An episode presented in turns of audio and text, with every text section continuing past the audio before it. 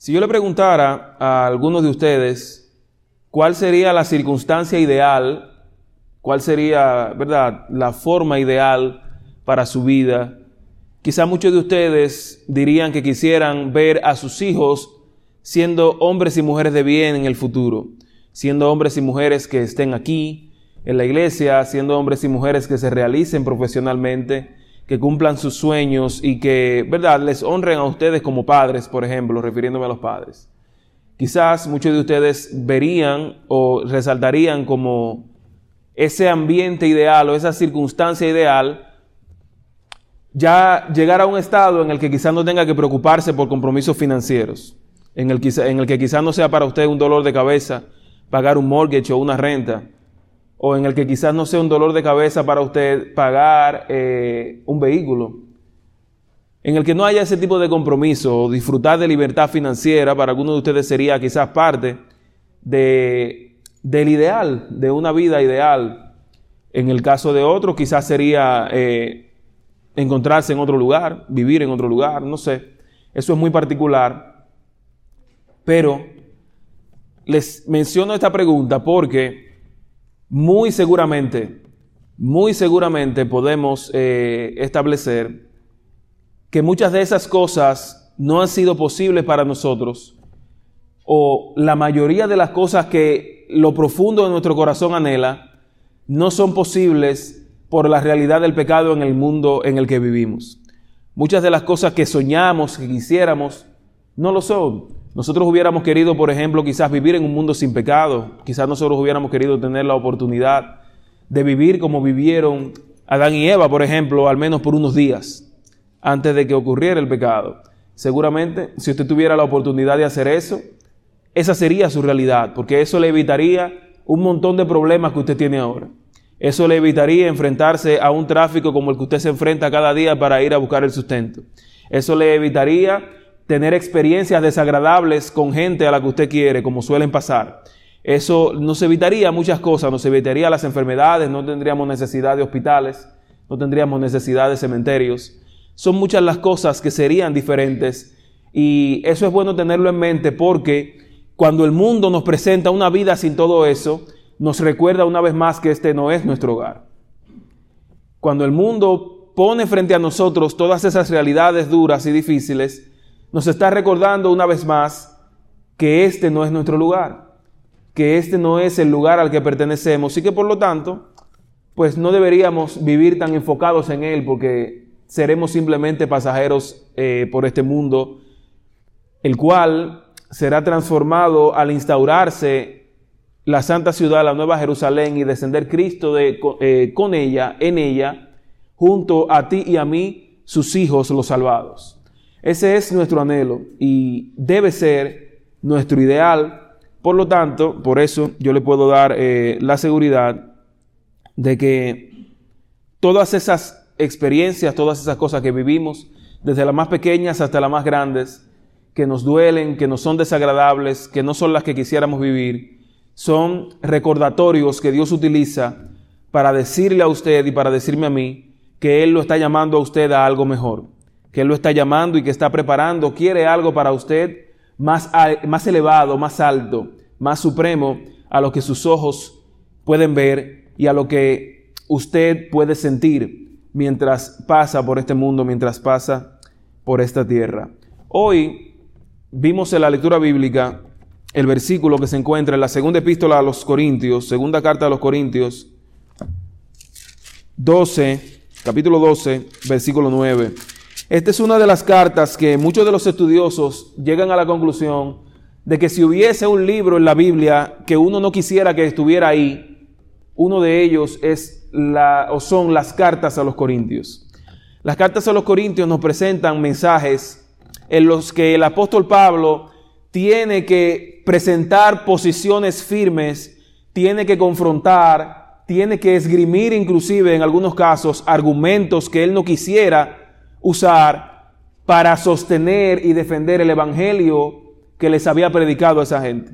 Él está hablando de una iglesia que recibió la salvación en Cristo, pero que ha sido invadida, ha sido, ¿verdad?, rodeada, cercada por diferentes creencias, falsos maestros, falsos profetas, que les han hecho y les han levantado a ellos, luego de ser una iglesia que surge del Evangelio, les levantó a muchos de ellos como adversarios del Evangelio, como adversarios de esa creencia.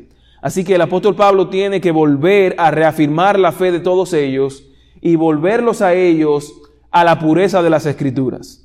Tiene que regresarlos a ellos a la pureza del Evangelio de Cristo, su gracia y su misericordia.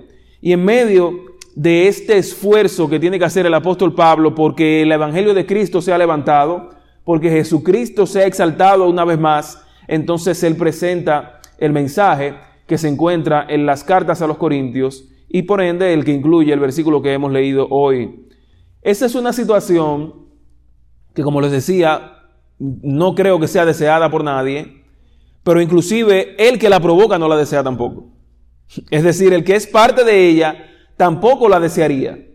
Y es por eso que nuestro Evangelio nosotros tenemos que estar seguros de que lo vivimos, pero que no lo vivimos en un terreno neutral, no lo vivimos en circunstancias favorables. El hecho de nosotros vivir el Evangelio representa una guerra espiritual porque va en contra de lo que el adversario que gobierna con el pecado este mundo sostiene. Así que por eso el Evangelio constituye una lucha, una guerra, y por lo tanto, pues estas cosas pueden pasar inclusive con hijos de Dios, siervos de Dios, que le han entregado su vida y que no quisieran verse en esa situación, pero son parte de ella.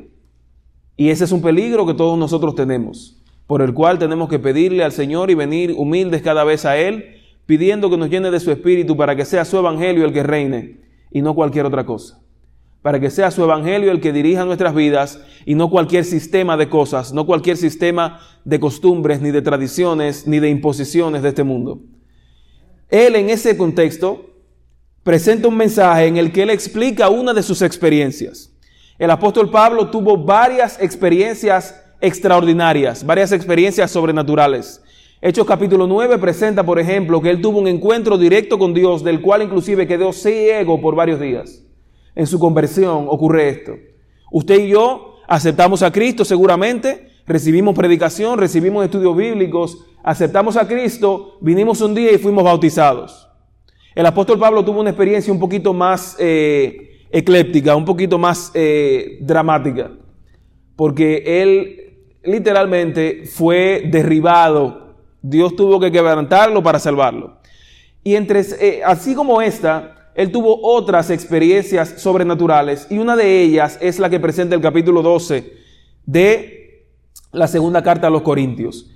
Eso, si fijamos, si nos fijamos en la lectura, en un momento la vamos a leer, pero quisiera que, que tuviéramos el contexto primero. Él está hablando de una experiencia que le ocurre cerca de 14 años antes del momento en el que él la cuenta. ¿Verdad? Esos son como nuestros ancianos, como nuestros abuelos, ¿verdad? Que se sienten tan felices de contarnos sus anécdotas, de contarnos las cosas que pasaron. Y muchos de nosotros disfrutamos cuando ellos nos cuentan esas cosas. Usted no ha visto eso, que cuando una persona así ya de, edad avanzada nos cuenta sus experiencias, cuenta sus vivencias, las cuenta con alegría, como con emoción. Eso emociona a la gente así. El apóstol Pablo está contando algo aquí que le ocurrió aproximadamente 14 años antes del momento en el que le ocurrió. Pero como era algo de lo que él no quería enorgullecerse, como era algo de lo que él no quería gloriarse, él en el momento que ocurrió no se la dijo a nadie. Él guardó silencio, pero en este momento lo consideró necesario y entonces lo comparte con esa audiencia, con esa iglesia. Y le dice, miren, ustedes así como me ven, yo no quisiera tener que decírselo. Como yo, yo tengo un amigo que dice, cuando a ti alguien te dice, así como tú me ves aquí, prepárate que lo que viene después de eso es algo grande. Y es como si el apóstol Pablo los hubiese dicho a ellos, miren, así como ustedes me ven aquí a mí, yo estuve en la presencia de Dios. Yo estuve en la morada de Dios en el paraíso. Y él cuenta esta experiencia, pero termina diciendo lo que vimos en la lectura bíblica. Así que, ¿qué le parece si nos ubicamos un poquito mejor y leemos el texto propiamente?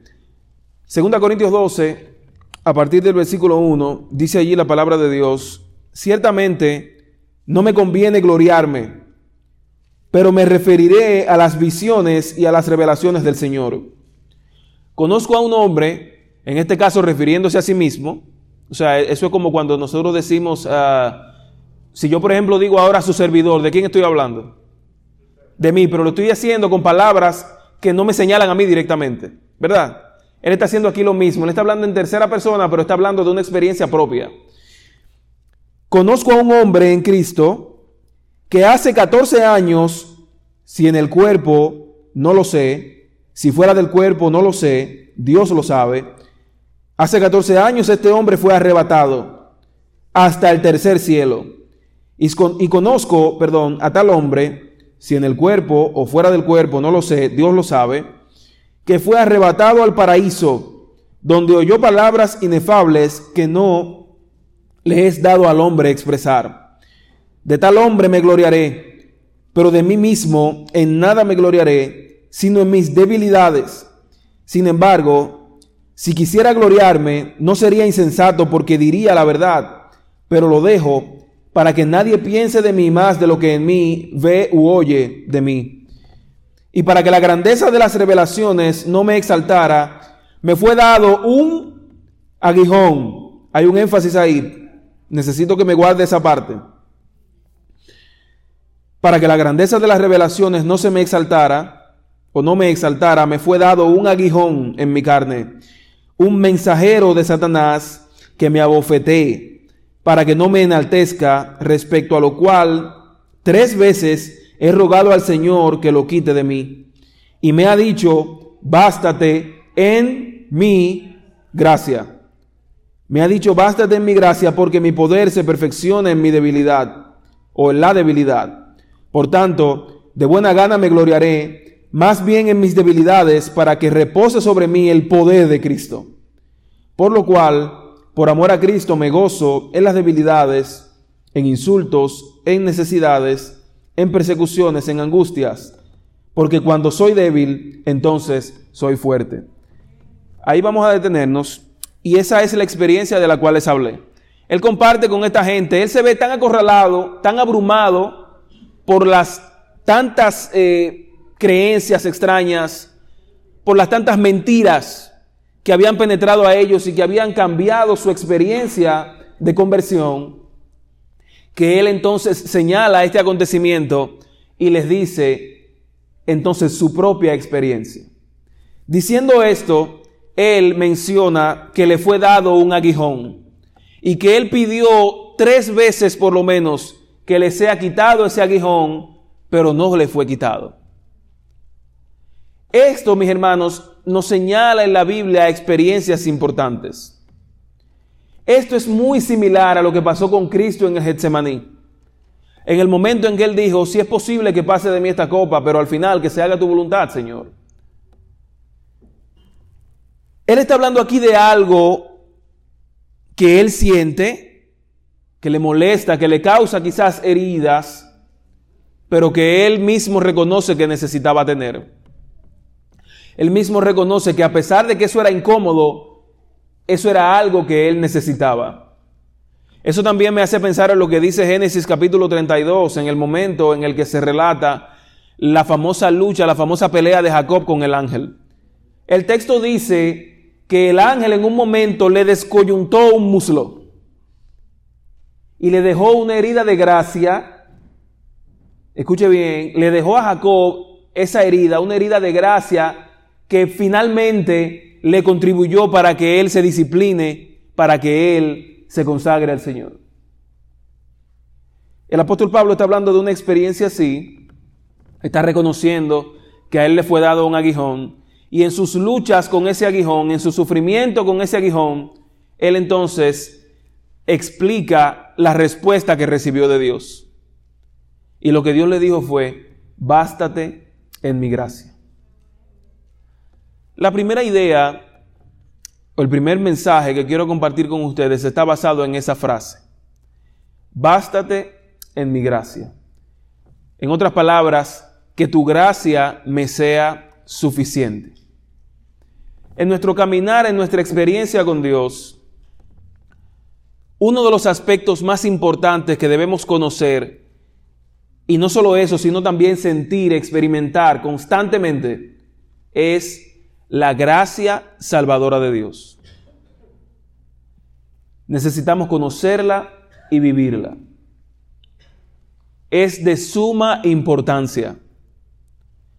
Porque si yo le hiciera a usted, por ejemplo, la pregunta, ¿se considera usted salvo en este momento, aquí y ahora? ¿Es usted salvo?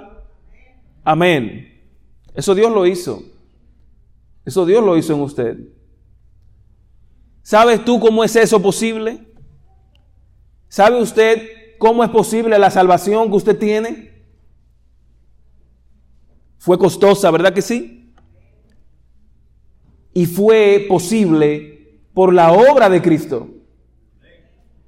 Porque cuando la muerte reclamaba o cuando el pecado reclamaba nuestra muerte, Él muere por nosotros se pone en la brecha y hace posible la vida para nosotros. Él hace posible nuestra salvación. Así que el solo hecho de que no fuimos nosotros los que originamos nuestra salvación, le dice a usted que usted vive por gracia. Significa que usted vive y debe vivir por su gracia. Esas son dos cosas distintas. Usted vive por gracia, pero debe vivir por gracia. Usted vive porque la gracia de Dios lo trajo al mundo a salvarlo. Pero eso no quiere decir que usted esté viviendo por gracia. No es lo mismo. Usted puede haber sido salvado por la gracia de Cristo, pero es posible que usted no esté andando en esa gracia ahora. Ese es un peligro que todos nosotros tenemos. Y eso es lo que ocurre cuando nosotros no reconocemos la gracia de Dios como esa gran bendición que hemos recibido como ese gran bien, como esa obra que Dios en su misericordia ha hecho y me ha otorgado a mí. No que yo esté haciendo nada para que eso sea posible. Nosotros estamos tan limitados que no hay nada en el mundo que nos permita salvarnos. Usted podría ir ahora mismo a alimentar a todos los países de extrema pobreza de África ahora mismo. Y si no es el sacrificio de Cristo el que obra la salvación en usted, eso no le va a garantizar la salvación. Y el problema de esto, lo que hay aquí, es que nosotros necesitamos entender que no podemos ser salvos por nosotros mismos. No podemos no estamos habilitados para producir ninguna bendición, ningún bien de manera natural. Porque de manera natural lo que se produce es todo lo contrario en nosotros. Y eso es demasiado importante porque eso es lo que nos ayuda a que nuestros corazones vivan rendidos ante el Señor. Y nosotros necesitamos corazones rendidos ante Él, porque si nuestros corazones no han sido transformados, no están rendidos a Él, entonces nosotros terminaremos atribuyéndonos a nosotros mismos las bendiciones que es el Dios santo y excelso que nos las ha dado. Y eso es peligroso. Si nosotros de manera inconsciente nos atribuimos a nosotros mismos la obra que Dios está haciendo en nosotros, eso terminará entonces perjudicándonos. Terminará dañándonos algo que lo único que Dios quiere es que nos bendiga. Cuando Dios bendice a un corazón no quebrantado, ese corazón cree que lo que está recibiendo se lo ha ganado, cuando realmente lo que está haciendo es recibir la misericordia de Dios. Si yo luzco bien, pero mi corazón no está quebrantado, esa bendición que Dios me ha dado, yo voy a pensar que me la gané yo mismo y terminará destruyéndome.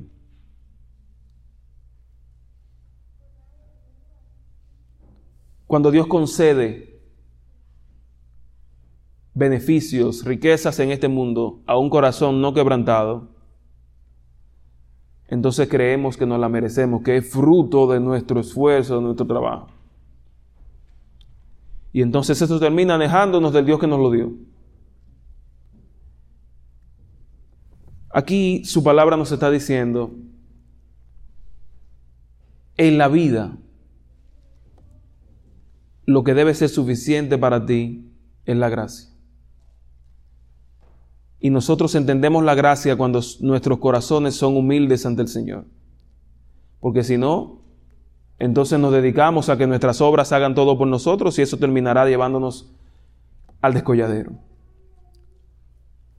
Ahí está la expresión, bástate en mi gracia. Para mí esa expresión es tan importante porque a veces para nosotros la gracia de Dios no es suficiente. Aquí dice, bástate en mi gracia, que mi gracia sea suficiente para ti. Pero en efecto, muchas veces la gracia de Cristo no es suficiente para nosotros. Y eso habla de lo mal, de la condición, de lo grave que es la condición humana sin Cristo. Muchas veces la gracia de Dios no es suficiente para nosotros. Y eso es porque no entendemos lo mal que estamos y de lo profundo que Dios nos sacó al darnos la salvación. Muchas veces nosotros no entendemos la gracia porque no entendemos el pecado del cual Dios nos ha librado, porque no entendemos la realidad en su espectro más amplio del pecado. Y por eso, por ejemplo, hay conceptos que obviamente hay extremos que son negativos. Yo no voy a decirle a usted ahora que crea en la gracia barata porque nosotros vivimos de acuerdo a la ley también. Y Dios espera de nosotros obediencia a su palabra. Yo no estoy hablando de una gracia que le permite a usted vivir como usted quiera y no hay ningún problema. Yo le estoy hablando de la gracia de Dios que nos anima y nos prepara para nosotros vivir de acuerdo a su palabra, de acuerdo a su ley. La gracia que nos ha salvado y que pone en nosotros esa gratitud porque hemos recibido algo que jamás podríamos merecer.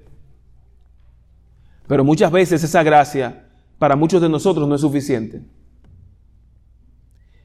Y usted sabe una de las razones por las cuales a veces la gracia de Dios no es suficiente. Ya se la mencioné porque no entendemos el pecado. Y porque andamos tratando de resolver el problema del pecado por las ramas y no por su raíz. Porque andamos buscando el pecado en manifestaciones externas no sabiendo que el pecado es un problema del corazón. Por eso la gracia es gracia para el corazón. Porque Dios no tiene que transformar objetos. Dios no tiene que transformar lugares. Dios tiene que perdonar el pecado y transformar corazones. Y lo que hará que la gracia de Dios sea suficiente es que nosotros la dejemos trabajar en nuestro corazón. ¿O usted de qué cree de verdad que tiene sentido que uno pretenda seguir tratando de corregir y sanar el pecado en las cosas externas? ¿Usted cree que de verdad vale la pena seguir perdiendo el tiempo tratando de resolver el pecado eh, a nuestro alrededor? Por eso es que mucha gente no entiende la gracia. A mí más de un cristiano me ha preguntado, ¿y será posible de verdad que gente que haya sido tan mala se salve? ¿Será posible de verdad que asesinos, que drogadictos, que gente violenta pueda aceptar a Cristo y salvarse después de todo lo que hizo? A mí no me ha sido tan fácil responder eso, pero en mis adentros he tenido que pensar que Dios te dé tu gracia, hermano. Que Dios te dé su gracia porque seguimos necesitándola. Y ese tipo de preguntas demuestra cuánto necesitamos la gracia de Dios. Porque esa falta, cuando la gracia de Dios nos falta, eso es lo que nos hace racionalizar el pecado. Y el problema de racionalizar el pecado es que uno lo entiende perfectamente en otro, pero no lo reconoce en uno mismo. Ese es el problema de racionalizar el pecado. Y cuando no hay gracia, se agudiza un sentido, se agudiza una visión en la gente para ver el pecado, para ver los errores, para ver lo que está mal a su alrededor que a la vez lo ciega del pecado propio. Por eso es que necesitamos que su gracia sea suficiente. La gracia de Dios, hermano querido, es suficiente. Es lo que realmente necesitamos. No es su gracia. No es su gracia la que nos hace ver y tratar de corregir los pecados a tu alrededor. Lo que su gracia hará es que tú recibas perdón en tu corazón. Y como eso es lo que tú necesitas, como eso es lo que necesitamos, su gracia sí es suficiente. Por eso el apóstol Pablo aquí nos dice que cuando él sufría, cuando él veía las cosas que no andaban bien, cuando él veía a ese pueblo apostatando, cuando él veía a toda esa gente profesando cosas contrarias al Evangelio, recibió un aguijón y cuando pidió que se le quitara ese aguijón, lo que Dios le dijo fue, bástate en mi gracia. Entonces, el segundo punto que quiero compartir con ustedes hoy es, ¿por qué debo bastarme en la gracia de Dios? ¿Por qué Dios quiere que yo viva por gracia? Porque la gracia de Dios pone de relieve nuestra debilidad.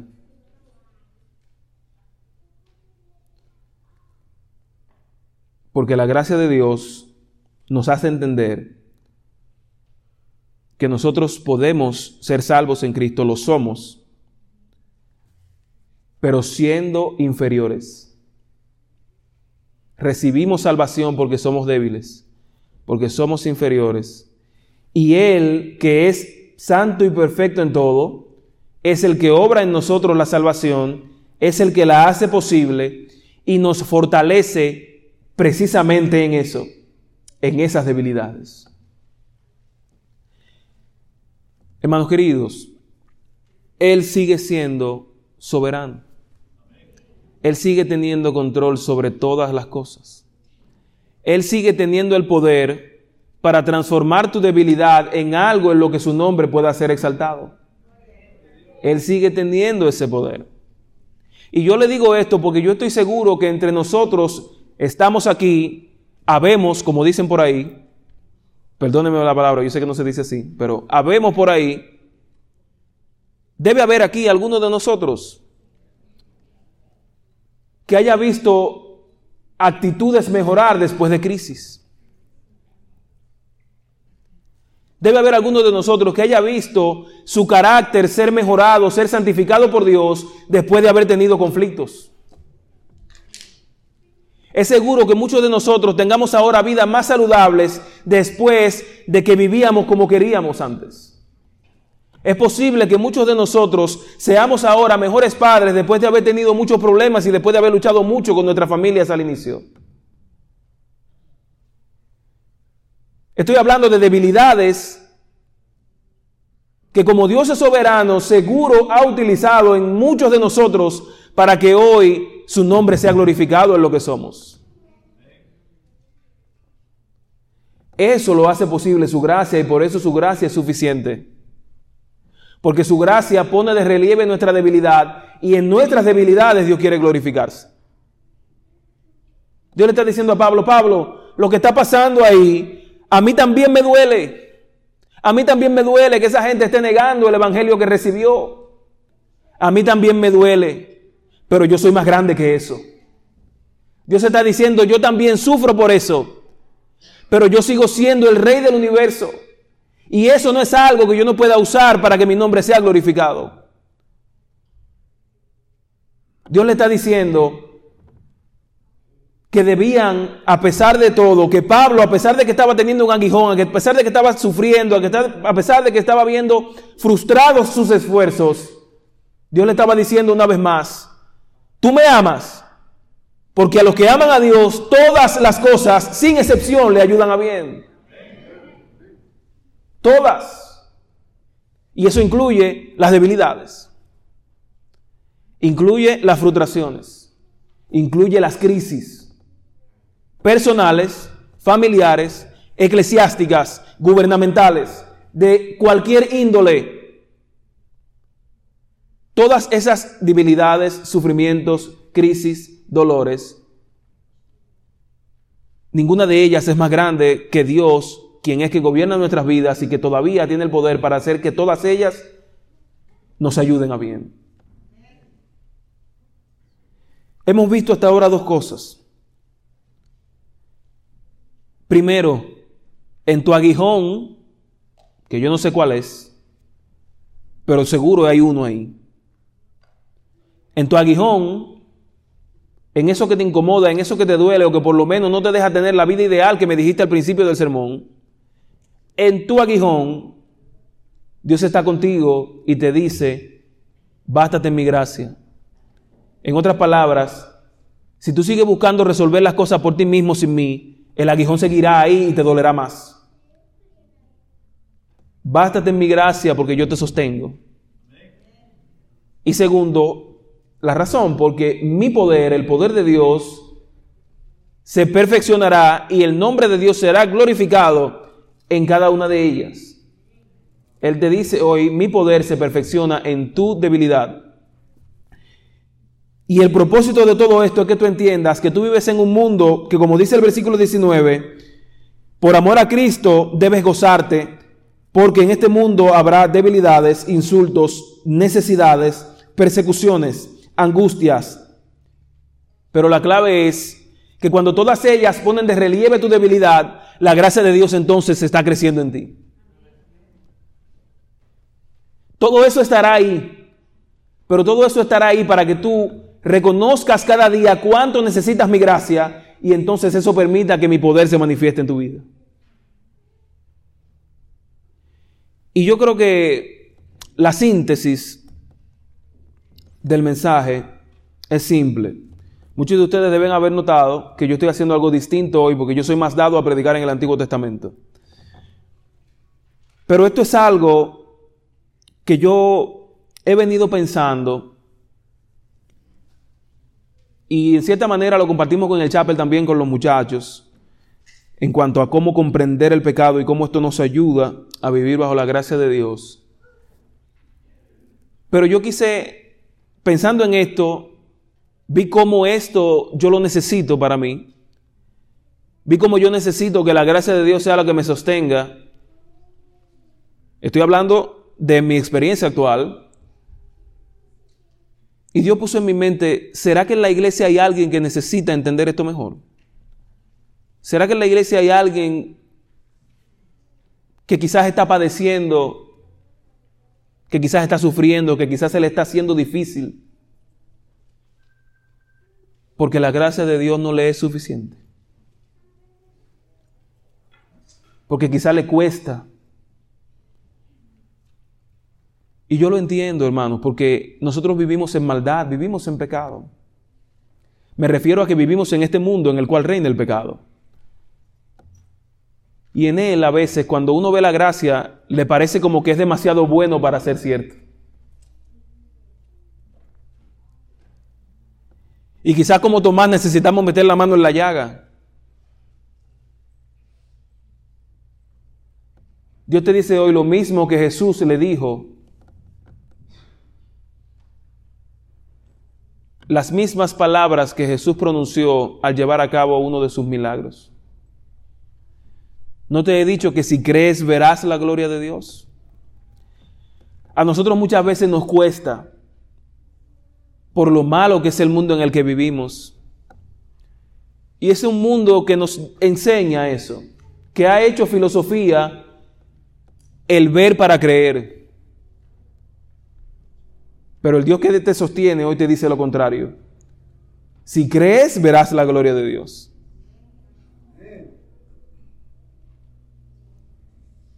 No es que tienes que ver para entender. Dios no vino a salvar tu raciocinio. Dios vino a salvar tu corazón. No es que necesitas ver para que sea posible.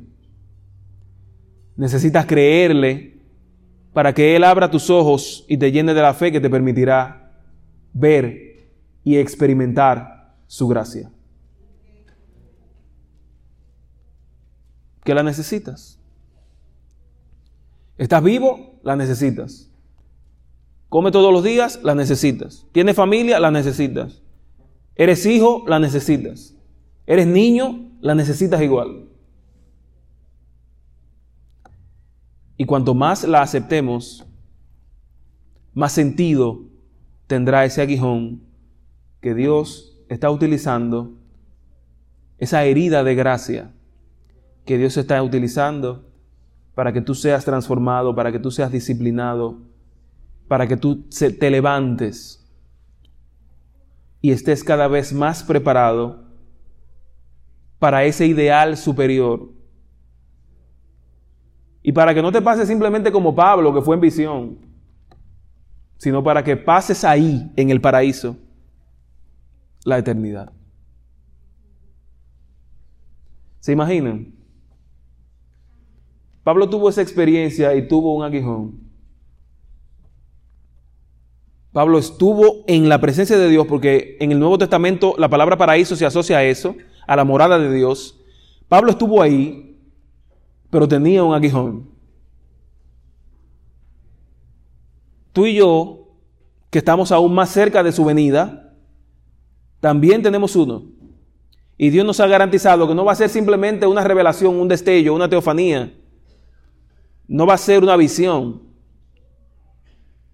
Hoy tú tienes un aguijón que Dios va a utilizar para que tú puedas tener un lugar a su lado en la eternidad, en el paraíso. Pero por eso, si usted se fija en el programa, tenemos que entender la gracia y sobre todo entender que a veces esa gracia es incómoda. Es el título del sermón. Gracia incómoda. Esa gracia incómoda que va en contra de la maldad de este mundo, que va en contra de lo que el pecado establece, que te hará sentir, experimentar esas dificultades, pero que a la vez te sostendrá en ellas. Porque Dios nos dice hoy otra vez, bástate en mi gracia, porque mi poder se perfecciona en la debilidad. Por tanto, Él espera que de buena gana te gloríes más bien en tus debilidades, para que repose en ti el poder de Cristo.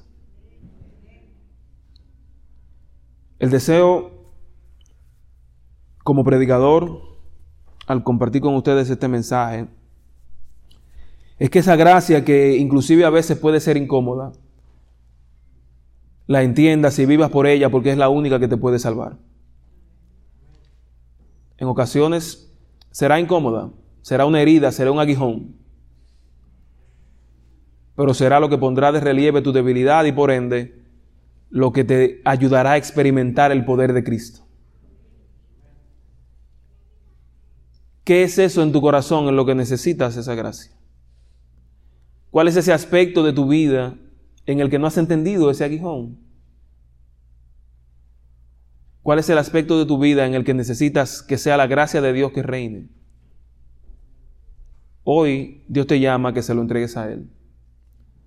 Hoy Dios te llama a que te ubiques, que reconozcas tu realidad para que Él, que es la mayor de las realidades, sea exaltado en tu vida. Hoy Él te dice también a ti, bástate en mi gracia.